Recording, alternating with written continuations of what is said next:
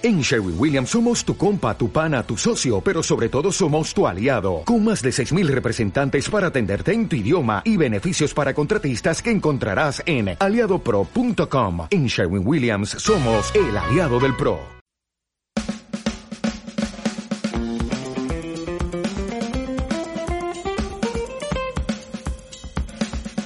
Hola, bienvenidos a un nuevo podcast del Exegueta Supersónico. Mi nombre es Javier y en el programa de hoy no vamos a hablar sobre algún álbum específico o en alguna canción específica o algún artista. Pero igual, en el día de hoy vamos a hablar de todos esos temas. Me acompañan en el programa, como siempre, Rubén y Richie. ¿Cómo están? Hola, todo muy bien, ¿cómo están? Hola, hola, hola, ¿qué tal? Todo muy bien, me, me pareció una intro bien preparada, bien seria. Estoy impresionado. ¿Qué más tienes, mi estimado? No, eso es lo único que escribí, ya no tengo nada. Ah, chucha. No tengo nada más, no tengo nada más. De ahí no sé para dónde va a ir el programa, pero bueno. Entonces empecemos este té de tías. Primero íbamos a poner un parche, ¿no, Rubén? Sobre nuestra sapiencia musical. Sí, lo que pasa es que vamos a hablar mucho sobre cómo nosotros escuchamos música, qué pensamos sobre la música, sobre la experiencia de la música y probablemente haga falta aclarar que no somos eh, ni Ricardo, ni Javier, ni yo no somos como que expertos conocedores en teoría musical, ¿no? Somos básicamente tres patas que este, aman la música, que nos gusta mucho escuchar música y que eh, nos gusta hablar sobre eso, ¿no? Entonces no esperen como que este, teorías serias y, y, este, acercamientos este, filosóficos al, al, a la música. Es básicamente tres patas que les gusta la música, tres aficionados y de eso vamos a hablar. Así es. Dicho eso, prepárense para escuchar cualquier hueva. Sí, Vamos. en resumen. Bueno, yo quería empezar el programa con una pregunta. Si se acuerdan del primer álbum que escucharon completo.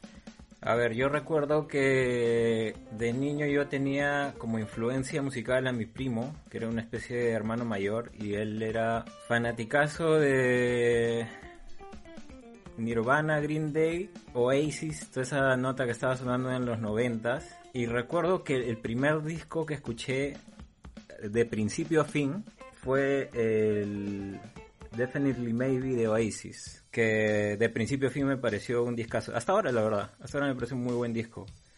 Pero la primera vez que escuché un disco de principio a fin y me volé el cerebro fue un compilado de Alice in Chains.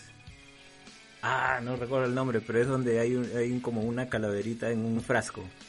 Creo que te refieres, Ricardo, al, al disco que se llama Nothing Safe. Uf, de Alice in Chains. Yes, uh -huh. qué buen disco. Hasta ahora es un discazo. Sí.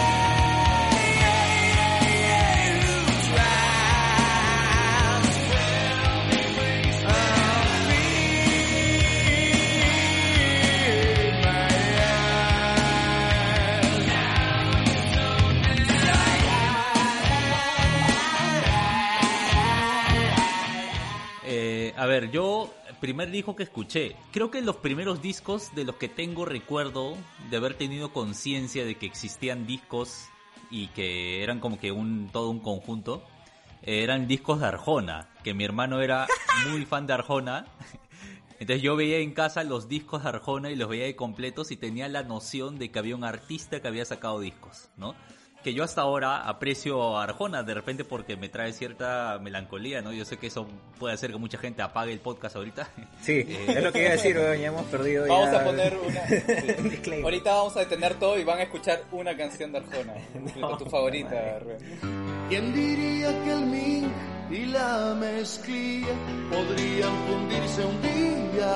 ¿Quién diría tu caviar y yo tortilla? ¿Quién diría?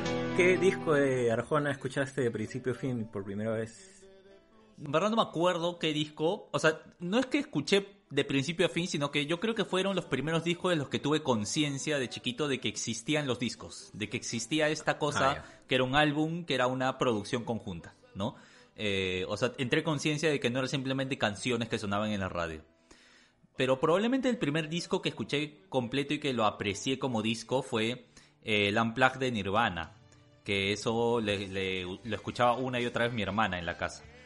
Eh, y probablemente ese fue el primer disco que sí ya escuché de principio a fin y lo aprecié ya personalmente como disco, ¿no? De ahí otro, otra cosa que, que recuerdo también con cariño es que probablemente el primer disco que yo personalmente compré y que también le di atención como dijo completo fue el disco eh, Planeta Escoria de Escape, la banda española de Ska que también me, me, gusta mucho porque, no sé, yo siento que ese disco un poquito me abrió los ojos y me hizo comenzar a cuestionar las cosas. Ahora vamos a escuchar un pedazo de una canción que justamente es una, es una banda que cuestiona mucho eh, políticamente la sociedad. Entonces también lo recuerdo con mucho cariño.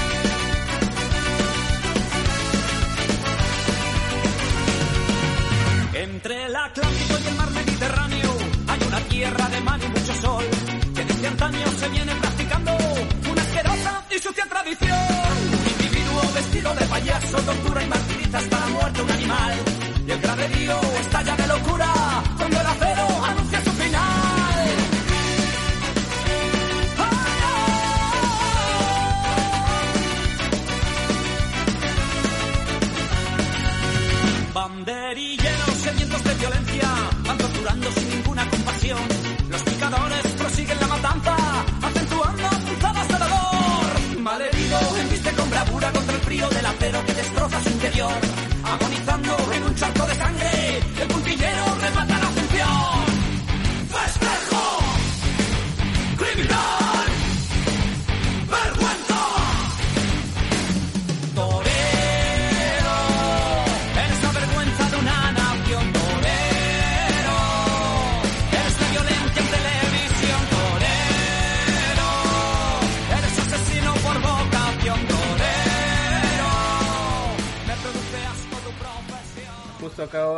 La discografía de Ricardo Arjona. Te voy a decir los títulos para ver si te, suena. Déjame decirte que te amo, de 1986. Jesús, coma, verbo no sustantivo. Del otro lado del sol o animal nocturno. No, aquí lo que, lo que me suena no es el título, sino es la carátula. Y me suena la carátula de Animal Nocturno, donde sale Arjona con, eh, con un afro. Ah, ya. Eh, ¿Dónde eh, está también? También fue mi primera vez. Claro. Historias que eh, sale Arjona pensativo pensando en este sus romances no, no realizados. Y o sea, tu hermano tenía la discografía, men, a la que... Todo, entera. La discografía entera. Sí. Qué paja, qué piola. Javier, Recuerdo que así como Richie mencionó a su primo, yo también tenía a mi hermano, que él escuchaba mucho, era fanático de, Guns N' Roses. Eh, quizás, probablemente, debo haber escuchado algún disco completo, yo no recuerdo haberlo hecho, pero el primer disco que, que, que sí recuerdo escucharlo completo y además lo compré con mis ahorros, que era un cassette, que era un cassette de Fito Páez del disco que se llama Euforia, que era un disco de 16 canciones en vivo, donde tenía algunos éxitos ya de, Fito Páez anteriores. En realidad es un disco que todavía hasta hoy me sigue gustando un montón. De hecho, el año pasado fui a verlo y hace tiempo que no escuchaba algunas canciones, pero me pasa muy seguido que, que algunas letras que cuando ya de niño te las aprendes, ya se quedan contigo por el resto de tu vida y, yo estaba en el, en el concierto de, Fito Páez y arrancaba una nota y decía, ese es tal de Euforia. Y empezaba a cantar y la letra salía como, man, ya no sabía que esto estaba en, en mi cabeza. Lo cual me parece muy chévere, como la música estaba presente, digamos, en todos nosotros y que eso todavía se, se mantiene, ¿no?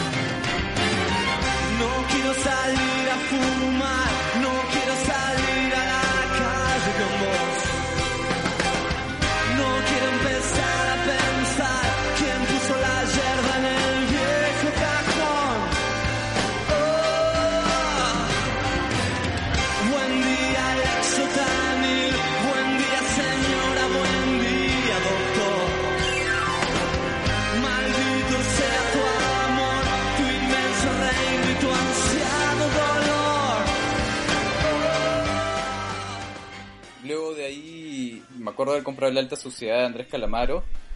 Y, ah, esa es buena. Sí, que yo la tenía en cassette. Y yo también, sí, claro, en cassette. Claro. Y ahí me compré el Spy Girls. Este, entonces, buena combinación de música. Oye, sí, sí, no. Casetazo, Eso... en un discazo.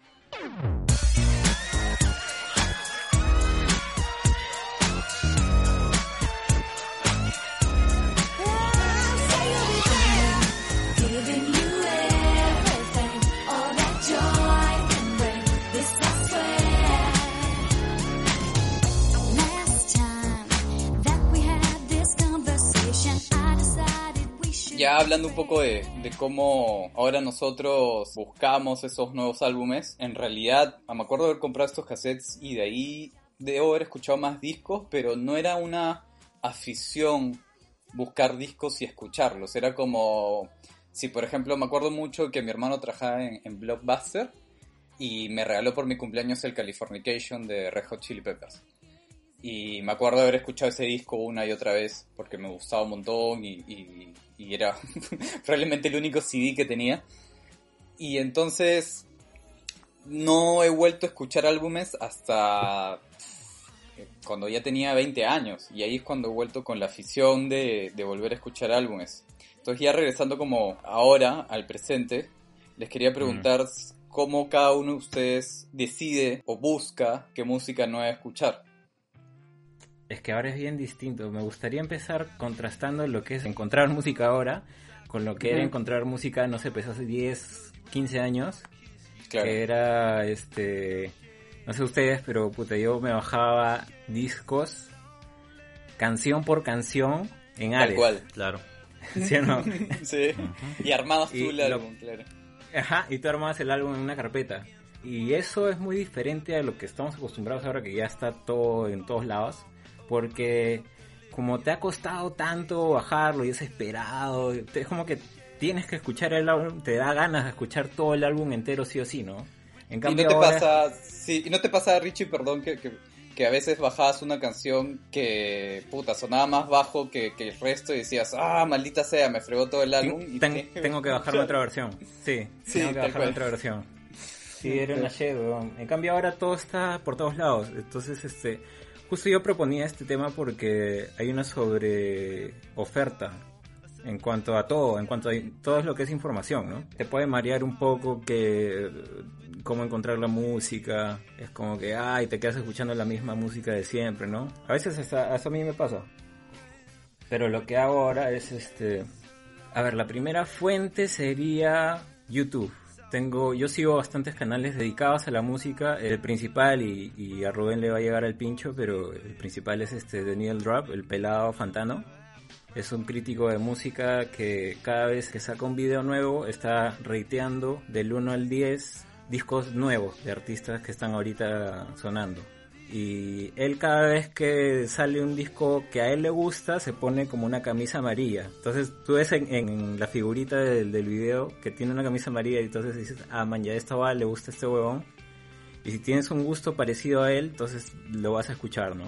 Y así ha descubierto varias bandas, la verdad, porque él también hace este listas de fin de año, ¿no? Lo mejor del 2016, lo mejor del 2017.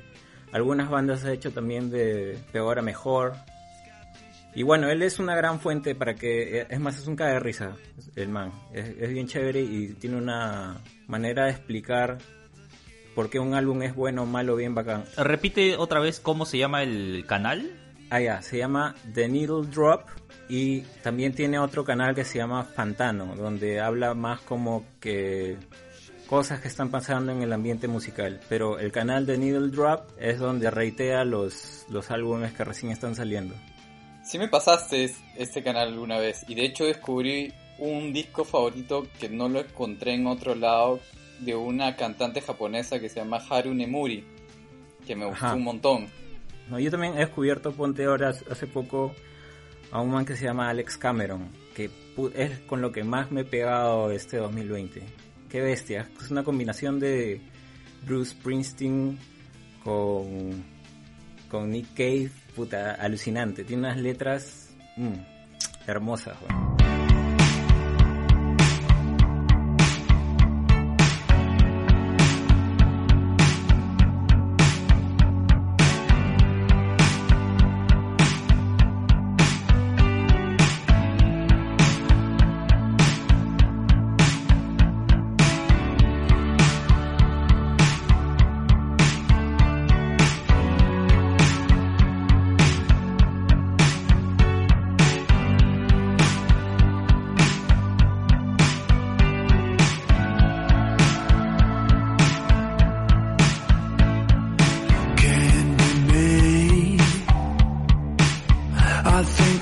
crying. Yeah, cause I'm frail and I'm tired and I constantly complain about the pain I'm in.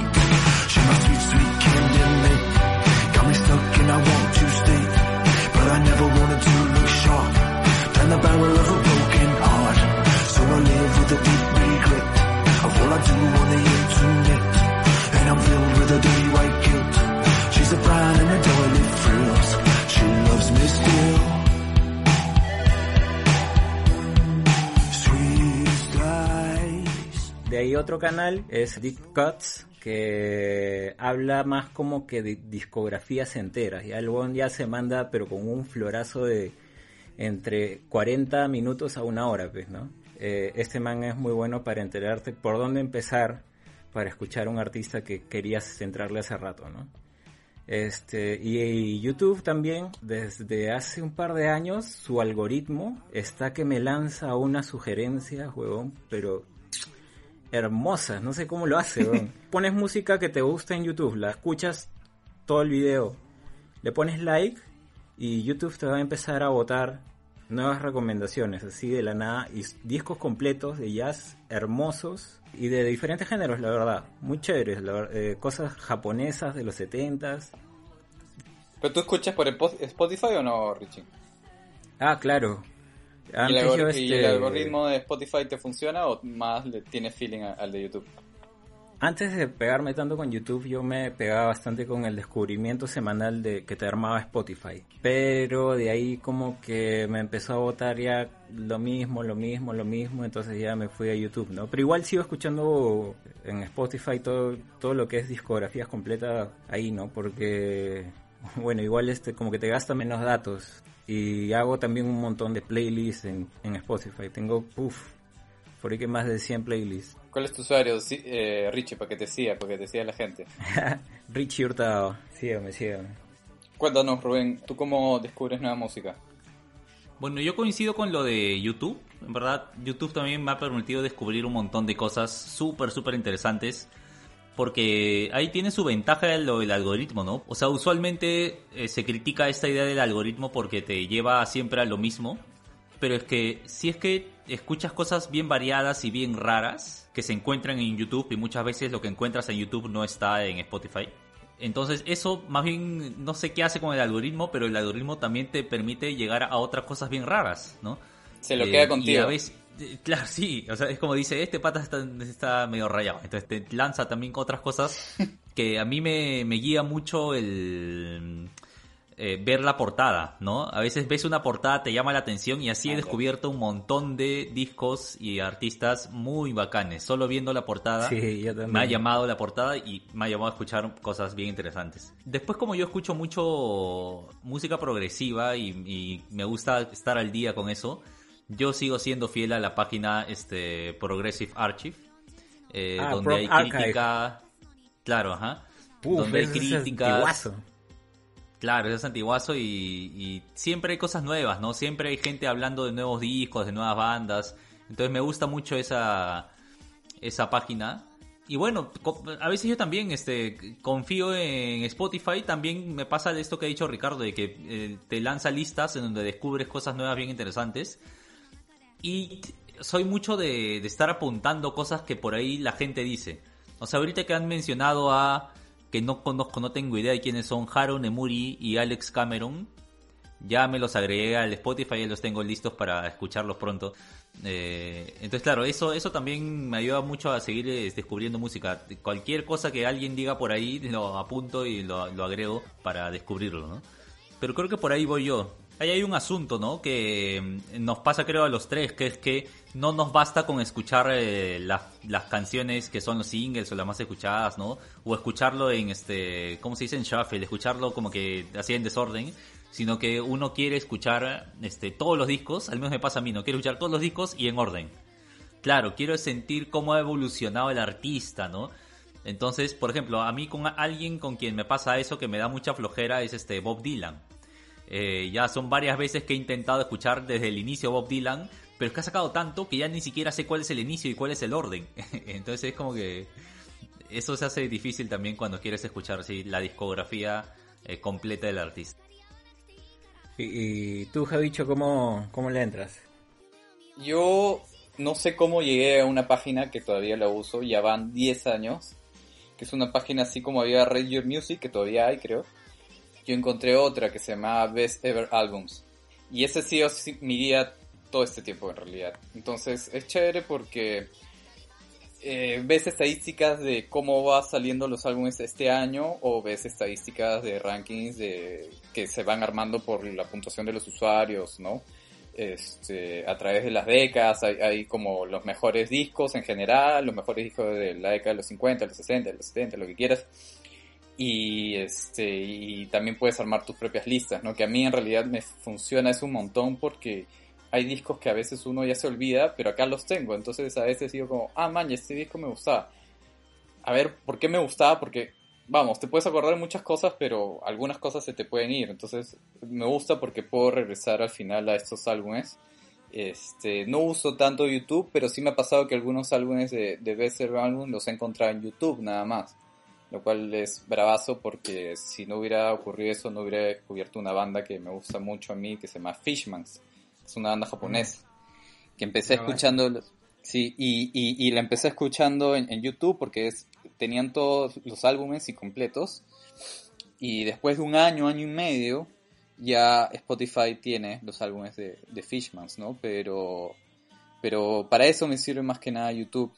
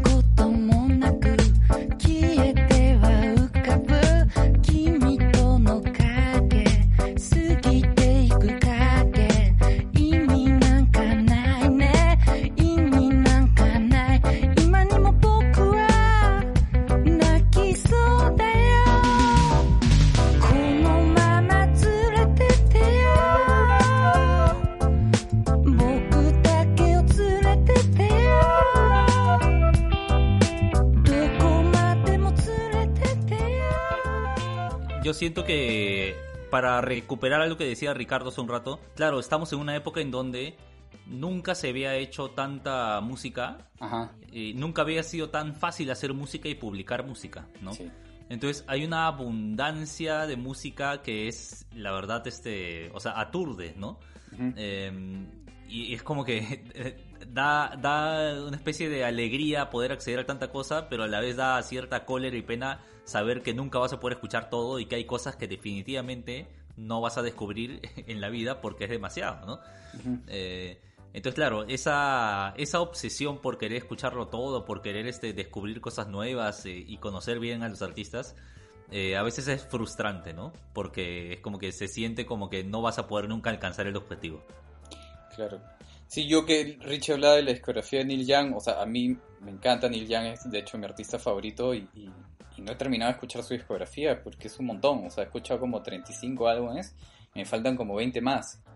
Entonces también es como, ah, ¿y cuándo voy a terminar de escuchar esto, no? Pero es chévere igual poder juntar toda esta música, toda esta información. De hecho, también un poco de listas a fin de año escucho. Me pasa sobre todo para ponerme al día en lo que se hace acá en Perú, en nuestro país que escucho listas a fin de año, porque son muchos artistas nuevos todo el tiempo, entonces no sé cuándo sacan discos.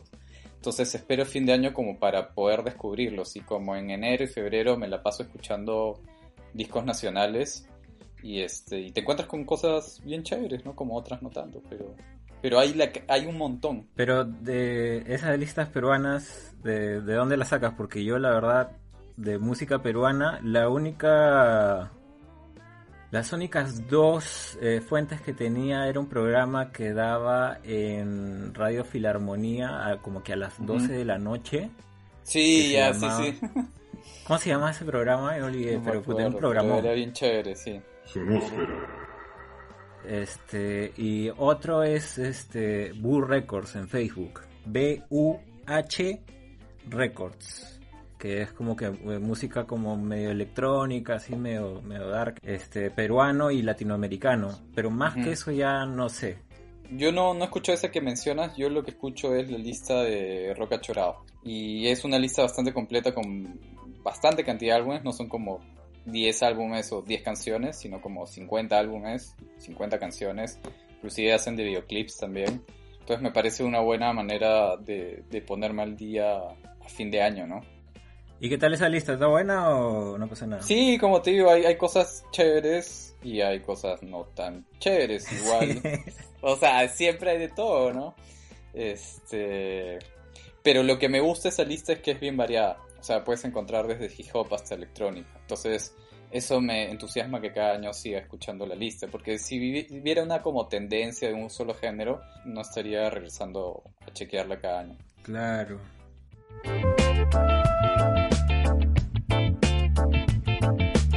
Hablando un poco de cómo llegamos a la música que descubrimos, a la música que nos gusta, que no nos gusta, ya podemos entrar ya a la música en sí. ¿Qué es lo que buscamos en un disco? ¿Qué, qué es lo que buscamos eh, cuando escuchamos algo nuevo?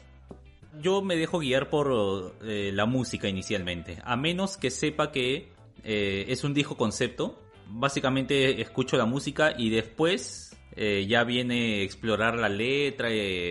Y de, y de, hecho para mí la experiencia más gratificante y más poderosa, ¿no? la que más se me hace sentir más, es justamente ir más allá de la música. Eh, pero sin embargo, lo primero que me llama siempre es simplemente la música, la melodía. Es, soy, en ese sentido soy bien tradicional. Soy bien de una melodía que me gusta, un, un ritmo que me gusta y me dejo guiar por ello. ¿Tú, Richie? Ah, su, depende del género, la verdad. Porque claro, o sea, como dice Rubén, este, la melodía es lo primero que te debería chapar, ¿no? Uh -huh. Pero ¿qué hace si es electrónico? Pues entonces como, a veces no hay tanta melodía ahí. Este, entonces tiene que ser un beat o texturas o atmósfera. O sea, ya ahora, ya que estoy en mis 30, este, consumo música muy distinto a como consumía en mis 20, pues, ¿no? En mis 20 era full melodía. Y ahora sí me concentro más en, bueno, también en melodías y en la letra y en este y en la atmósfera y en las texturas que se puede crear en la música electrónica y por eso la música electrónica me ha chapado últimamente tan fuerte porque es, es como que el género musical donde más se trata de experimentar ese área, ¿no? De, de crear sonidos. Pero en cuanto a música con letra también, este, o sea, cuando hay un artista que te combina perfectamente el, una melodía con una letra que pum, que te clava en, en, la cabeza. Esa es una de mis cosas favoritas en la música también. A mí me pasa un poco que, que sí, coincido con ustedes dos que la música es lo primero que la melodía o, o como dice Richie, algunos eh, discos o música que tienen más como el electrónico o, o ambientes. Pasa mucho que, que, que bueno, la mayoría de música seguramente que escuchamos nosotros está en inglés. No sé, fácil estoy diciendo por decir, quizás no lo sea así.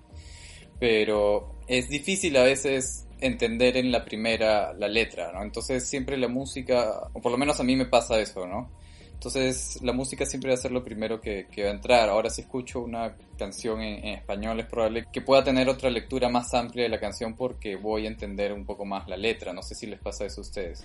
Sí, o sea, a mí lo que me pasa es que primero me dejo llegar por la música, pero después, muy usualmente me pasa que cuando escucho la letra, mi experiencia de goce con la música se multiplica 340 mil. 340 mil. O sea, eh, siempre que entiendo la letra y entiendo el sentido musical que se le ha querido dar a la canción en base a la letra, no siempre pasa eso, ¿no? Pero cuando pasa, ahí es cuando ya... Eso es lo que de verdad amo de la música. Eh, eh, captar el sentido musical que se le está dando a alguna idea, algún mensaje, algún sentimiento. Mm. Eso es lo que... Lo, lo que más difícil es cuando estás escuchando, al menos para mí, cuando estás escuchando rap o hip hop, pucha, es como que un letrón, pues, ¿no? unos panfletos así gigantes y, ah, o sea, lo primero que me entra cuando escucho rap o hip hop es el, el beat y el flow del, del, man que está cantando, ¿no? Y, o sea, la, y a veces también la, la producción musical claro. eh, entra fuerte, como en Kendrick Lamar o, o Danny Brown. Y ya después te, te, pones a buscar la letra, ¿no? Y, y ves si quiere decir algo más, ¿no? Eh, por lo general, en estos últimos que 10 años han salido unos raperos muy, muy bacanes, la verdad. Que tienen bastante que decir. ¿Qué discos de rap te gusta a ti que recomendarías? Bueno, uno que me encantaría diseccionar acá en este programa es el To Pimp a Butterfly de Kendrick Lamar. también su disco anterior a ese, que es el Good Kid Mad City. Y el último que ha sacado, que también está muy bueno, el Damn. Y uno de mis discos favoritos de, de toda la década este, es el de Danny Brown, Atrocity Exhibition. Discaso, pero qué bestia. Escuchen Wutan Clan también, que es increíble. Y tú, Rubén, que cuando hablas de tu experiencia un poco cuando la letra hace que se multiplique la, experiencia musical, ¿qué disco te acuerdas que haya sentido bastante e, esa sensación? Bueno, a ver, o sea, primero lo, que acabamos de hacer en el programa, ¿no? Steven Wilson, eh, es uno de los motivos por los que me gusta Steven Wilson es por eso, porque eh, es muy fácil con Steven Wilson identificar la idea que él está intentando expresar eh, con lo que expresa musicalmente, ¿no? Este, o sea, melódicamente, en los ritmos, en las armonías. Eh, me gusta también mucho cómo hace eso Sufjan Stevens. Sufjan Stevens es uno de mis compositores favoritos, eh, si no el favorito. Y Sufjan Stevens es, es no sé, es un maestro para hacer eso, para expresarte musicalmente eh, alguna idea, alguna sensación, se nota clarito la como que la, la sapiencia musical que tiene, ¿no? O sea, cómo sabe de, teoría musical, cómo sabe expresar las cosas eh, a través de melodías.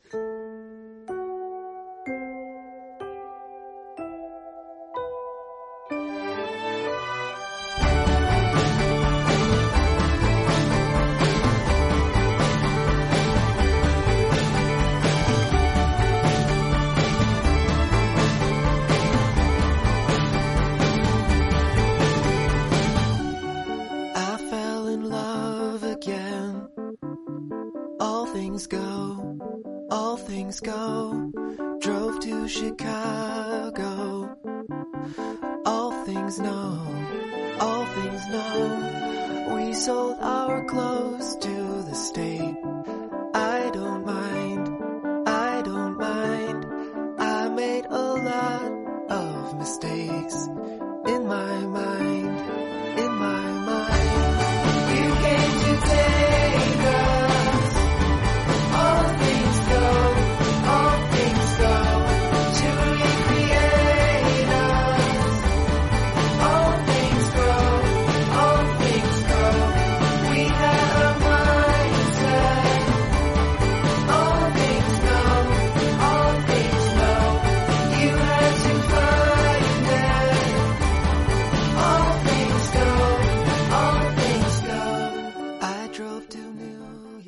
Podría decir, Rubén, que dentro de los álbumes que más te gustan son los conceptuales, porque de hecho Steven Wilson y Sufjan Stevens son artistas que trabajan mucho la historia dentro de, los álbumes, ¿no? Sí, sí, no, definitivamente. Yo, los, o sea, los álbumes conceptuales son, son mi debilidad. Eh, basta con que me digan que un álbum es conceptual y yo ya estoy allí tratando de escucharlo, tratando de descifrarlo.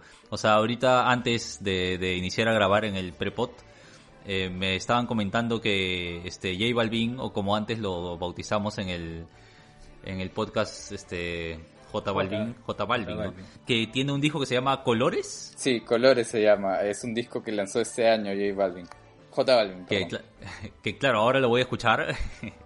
para ver qué está pasando allí. Entonces sí, no, sí, para mí los, los este, álbumes em, conceptuales son este, lo que más disfruto porque me permite, porque me da lo que a mí me lleva al otro nivel de disfrute musical, que es eh, no solamente el disfrute pasajero, que está muy bien, que es parte de, lo que uno ama, ama de la música, pero me permite ese goce más, no sé, más intenso, más profundo. O sea, eso es lo que me hace como que no sé cómo explicarlo, más es sentir ya un sentido mucho, mucho más intenso de la música. Bueno, esperemos que el disco de J Balvin te haga sentir este, lo mismo. Cada, cada, canción de, del disco es, bueno, colores, ¿no? Entonces cada canción es un color. Y de hecho los videoclips, he visto unos dos, tres creo que ha sacado el álbum. Eh, si la canción es azul, toda la paleta de colores es azul, o sea, toda la iluminación es azul. Entonces, no solo es un álbum conceptual dentro del mismo disco de la música, sino también de toda una propuesta visual que acompaña al artista, ¿no? Que también es, es, algo chévere. Yo no lo he escuchado, no podría decir si es chévere, si me gusta o no me gusta, pero por lo menos yo siento que el álbum en sí en esta época es algo que se ha ido perdiendo, ¿no? Y ha entrado con más fuerza los singles, que ha cobrado fuerza, ¿no? En, en, estas, en estos años. ¿Qué les parece a ustedes? Bueno, depende del género. Ponte, ahorita que estás hablando de reggaetón o trap, hace bastante tiempo que ya no sacaba un álbum entero. O sea, Daddy Yankee creo que no sacaba un álbum ya hace que 10 años probablemente. Y este, todo era single, single, EP, single, singles, hasta que ahora, o sea, te puede llegar al pincho, te puede gustar Bad Bunny, lo que quieras, pero algo paja está haciendo el man. Está empezando a, a hacer esta movida de los volver a los álbumes, ¿no? De la experiencia del álbum en este género popular que es el reggaetón, el rap. Y ahora, ahora que mencionas esto de J Balvin, o sea, puedes ver la influencia de Bad Bunny, ¿no? Y en cuanto a los demás géneros, en la electrónica también pasa lo mismo. ¿ah? Eh, sacar un álbum es bastante... Tendrías que hacer esta electrónica que no es como que mucho para bailar, para que saques un álbum, o sea, para que se entienda que estás sacando un álbum porque los, los que sacan música como para bailar, así, este, techno o house o todas estas cosas, más como singles o EPs. Y ya en lo que es rap, rock, ahí sí yo creo que los álbumes sí están, este, Ah, no tanto, ¿no? El rap, el rap está como el, como el reggaetón también, más o menos. Yo creo que siguen sacando álbumes, pero entre álbum y álbum siempre hay como un par de singles, como para que el grupo no pierda vigencia dentro de, de el tema de, que terminó el álbum anterior y salieron a giras hasta que están haciendo el siguiente álbum, como un poco como para mantener la expectativa al, al, sí, al fanático. Es que esa es la huevada, sí, esa es la huevada, como que tienes que sacar un chiqui, ¿no? Un EP eh, e de tres canciones como para que la gente sepa que todavía estás ahí, ¿no? Y, y siga consumiendo tu música. Tame Impala sacó un par de canciones creo que antes del álbum que sacó este año. ¿no? Y, y, y, sí, pues, ¿no? Y... Bueno, pero Tame Impala, Tame Impala es lo más, este, lo más conocido del rock ahorita, creo, ¿no? Sí, lo que más llega a más gente, creo, ¿no? O sea, dentro de lo indie, ¿no? Definitivamente. Sí, o sea, si ellos tienen que hacer eso, o sea, imagínate los de abajo, pues, ¿no?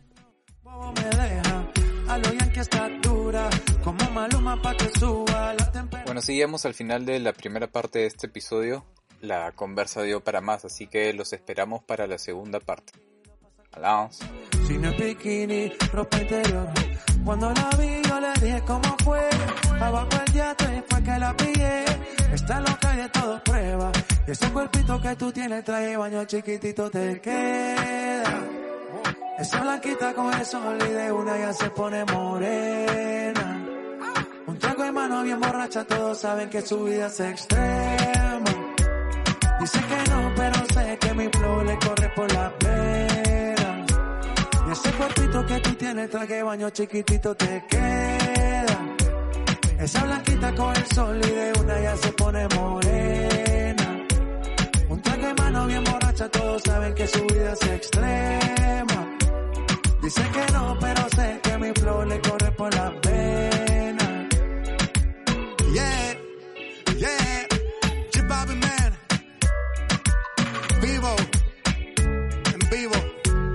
En vivo, Latino Gang, colores, azul.